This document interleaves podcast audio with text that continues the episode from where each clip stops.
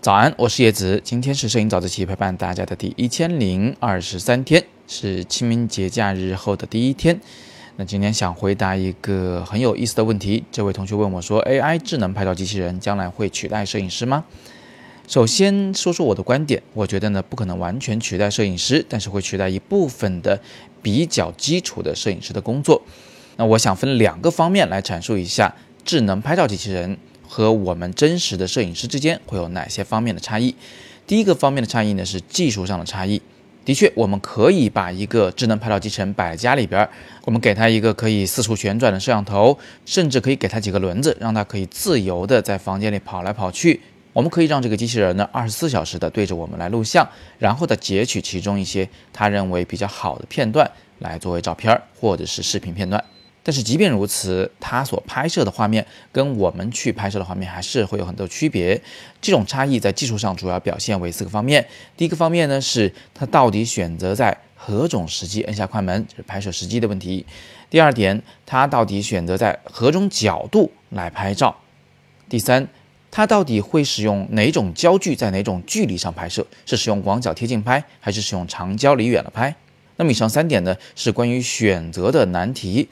我们可以赋予智能拍照机器人一些程序，让它按照一定的规则、一定的公式去进行拍摄。但是这跟真人的摄影师的选择呢，恐怕会有很大的区别。人呢会更灵活、更多变，要考虑的会更周全一些，而不仅仅是按照程序办事。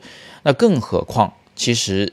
智能拍照机器人和真人拍照还有一个很大的技术上的差异，就是真人呢是可以跟我们的被摄对象之间互动的。你在拍一个孩子的时候呢，可以逗得他咯咯直笑，也可以引起他的好奇，让我们拍到一个好奇的大眼睛的感觉啊，这一些都是机器很难做到的。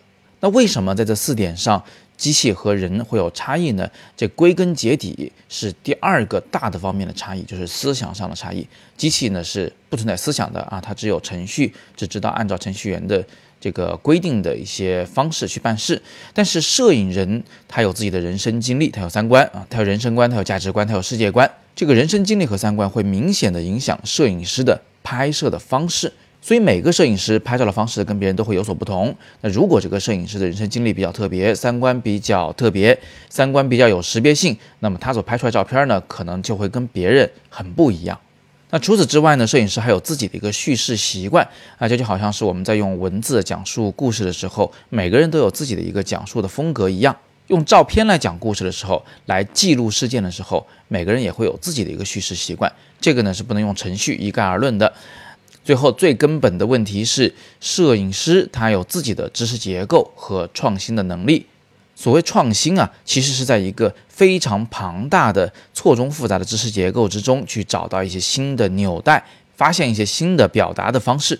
那么，人类在这些经历、在这些知识结构之间来做连接，这个过程是极其复杂的，以至于现在的科技都已经这么发达了，我们还是很难搞清楚大脑是怎么样工作的。为什么我们在这个灵感中会把这几个知识点连接在一起，会把这些经验糅合成一个新的点子？这种创新的能力是人类。和机器之间的一个非常重大的区别。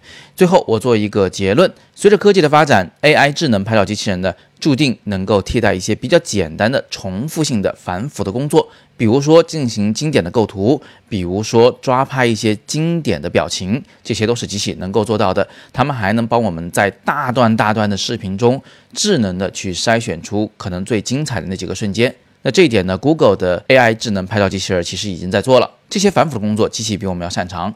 那么在另一个方面，机器可以模仿我们已有的艺术创作的方法，但是呢，他没有办法去做真正的艺术创作。他对创作过程的这个模仿啊，反过来会迫使艺术的创作者们，就是那些真人的摄影师们，更进一步，不断的寻找并完善新的表达方式。机器会促进艺术更进一步。